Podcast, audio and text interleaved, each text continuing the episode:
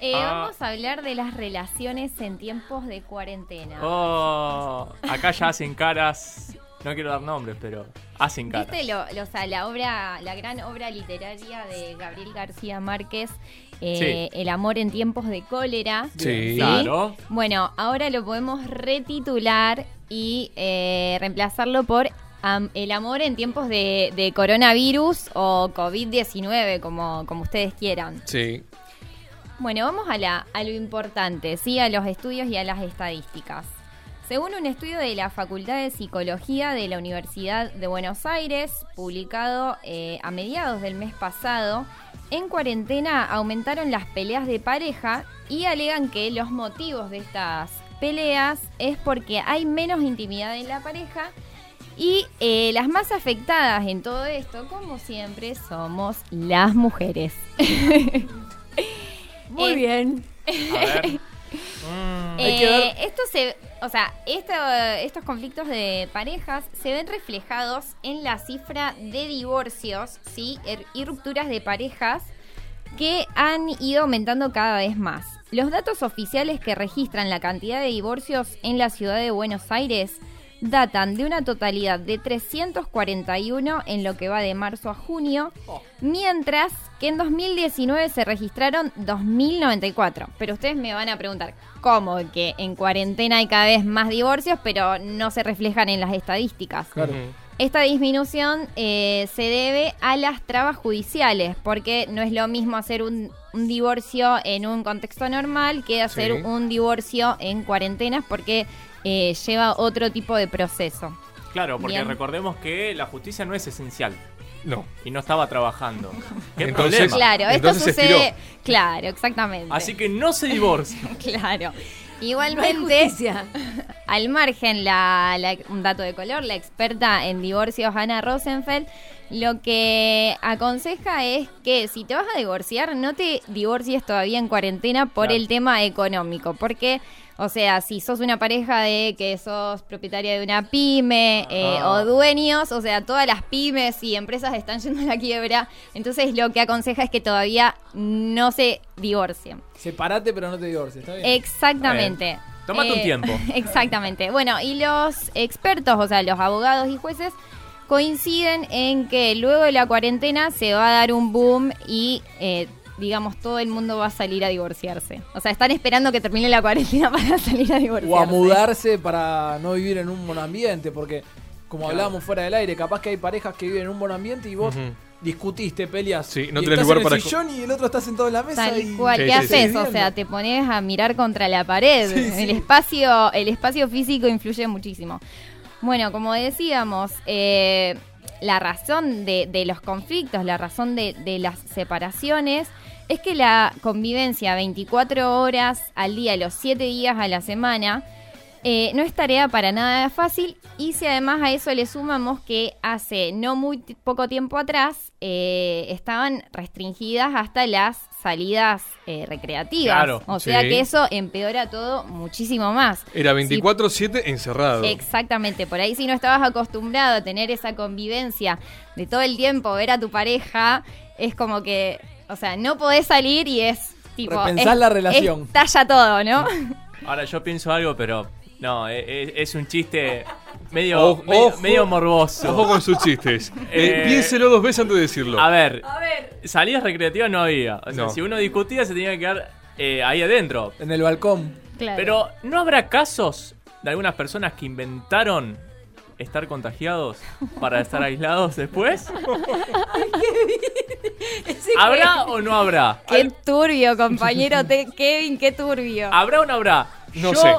Yo, Puede ser. yo lo dudo. Eh, puede ser, puede ser. La verdad que en tiempos de cuarentena hemos visto de todo. Hemos visto de que se han inventado, eh, o sea, las excusas más locas para Sí, poder... sí, para poder Me salir. acuerdo una que para poder salir eh, a ver al- a la pareja se eh, había mm, había conseguido el traje, el, Ah, se había el disfrazado de uniforme, policía. no, el uniforme de los famosos deliveries, eh, no Sí. sé si se lo Ah, puedo también. nombrar, eh, Sí, de, de de pedido Rappi, ya, de Rappi. pedido ya, solo para ver eh, a la pareja.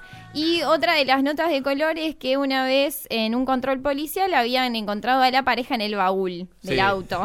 Sí, sí, sí, también. Sí, que esa chica se filmó y lo dio a conocer en las redes. Le decía, mirá lo que hago yo para verte, mirá dónde estoy Exactamente. escondida. Sí, sí, Eh, sí. tiene, bueno. tiene una causa penal esa señorita por, por, por hacer lo que, lo que hizo. Que Pero- me está- Pero, To- entre paréntesis, Todo por amor. Pon- Ponce Assad era el que tenía que estar justamente viendo el tema de las cuarentenas. Claro. Ah, nada más que era para eso.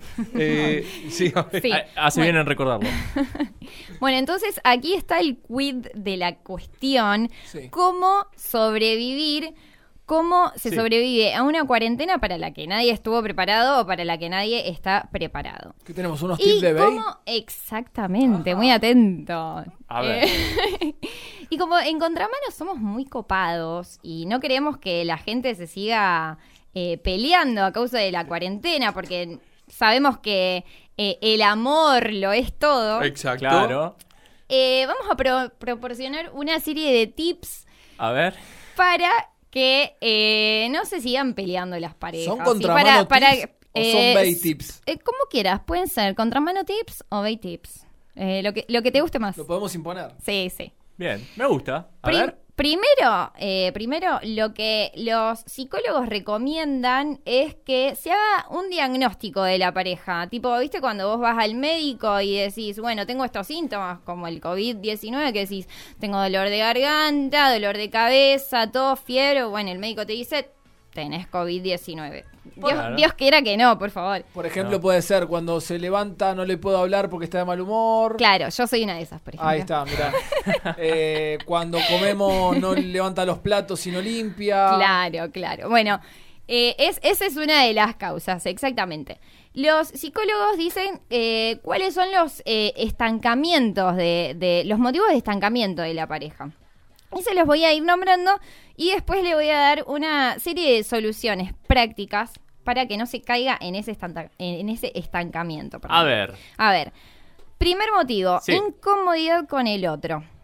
¿Sí? Mm, Sí. Es una sensación de querer estar ahí, pero no. Es como que comenzamos a sentir que el otro nos molesta, sentimos que el otro ya nos hace todo a propósito. Y si no decimos eso que nos molesta, eso que nos enoja, nos terminamos tragando ese enojo y empeora todo cada, cada vez más y terminamos frustrándonos. Bien.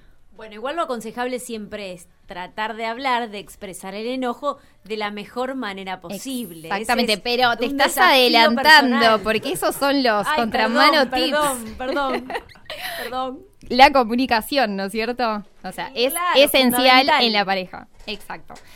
Otro de, de- de los motivos de estancamiento es perder las ganas, ¿sí? Ya no sabemos si compartir los espacios o no, ya no sabemos si eh, contarle al otro lo que nos pasó durante el día, porque como que vemos el, que el otro está enojado y que todo trae conflicto, es como que ya dejamos de compartir los espacios y tratamos de no generar esa incomodidad. Pero Claro. lo que pasa es que se pierde la cotidianeidad, ese como compañerismo que hay eh, dentro de la pareja. ¿Esto qué trae aparejado? O sea, algo súper, súper importante en la pareja, la disminución del deseo sexual. Porque como no se comparten espacios, no se comparten esos momentos de, de- de cotidianeidad, como decíamos, eh, nuestro estado emo- emocional es de resignación y desde ahí ya todo nos da lo mismo, eh, no hay lugar tampoco para la búsqueda y el encuentro desde la sexualidad. Y esto creo que es un punto, punto esencial porque empeora todo muchísimo más. Eh, otro es el aburrimiento en el vínculo, porque como todo es pelea y ya todo eh, es previsible, es como que vos decís, bueno, yo dejo esta cuchara acá y ya sé que el otro le va a molestar y ya sé que va a generar una pelea. Capaz que lo deja a propósito. Yo no sé si me lo hace a propósito o no. ¿Le suena conocido? A Fede sí. Oh. No, no creo que a Fede. Bueno, y eh, el, el enojo constante y la falta de paciencia, ¿sí? Este, son otro de los motivos del estancamiento. Pero acá viene la, la mejor A parte, ver, o sea, los tips. acá vienen los contramano tips. A ver. A ver. Estoy ansioso por escuchar. Tampoco es nada del otro mundo, chicos. Son cosas que por ahí se saben, pero como uno está inconsciente en la vorágine del día, que está lleno de, de, de, hacer cosas, es como que no se para a pensar las cosas importantes y lo que es necesario por ahí para eh, la pareja y para uno mismo, ¿sí? Entonces, para salir de esto y avanzar, ¿sí? Para la reconstrucción del vínculo, es necesario. Primero y principal, lo que nos había dicho la compañera Laura Mauri, la comunicación, ¿sí? La comunicación es lo principal y lo más importante para buscar una solución entre ambos. Y esto se trata de poder expresarle al otro lo, cómo nos sentimos, qué, qué, es lo que sentimos, qué nos está pasando y poder este, comunicar para cambiar y traer un mejoramiento en, la pareja. Luego el respeto emocional, es decir, eh, validar los sentimientos, lo que siente uno, ¿sí? Lograr una comunicación asertiva, es decir, comunicarnos a través de lo positivo, que se puede mejorar siempre eh, desde uno, ¿sí? Y eh, evaluar si caemos en la rutina, o sea, si siempre estamos haciendo lo mismo, que eso realmente empeora las cosas, y evaluar qué estamos dispuestos a hacer, o sea, qué podemos ceder, en qué nos comprometemos, este, y demás. Entonces, para concluir, siempre que ambos, es decir, las dos partes en la pareja, o no sé si es un trío, si es poliamor, o sea, todos tienen que estar de acuerdo. está, de moda, ¿sí? está de moda. Todos tienen que estar de acuerdo en cambiar y tienen que estar dispuestos a ceder en ciertas cosas y respetar ciertos acuerdos. ¿sí? Así que si eso se, se cumple, es posible dejar atrás el estancamiento y poder reparar el vínculo. Muy bien. Gracias, querida Bey.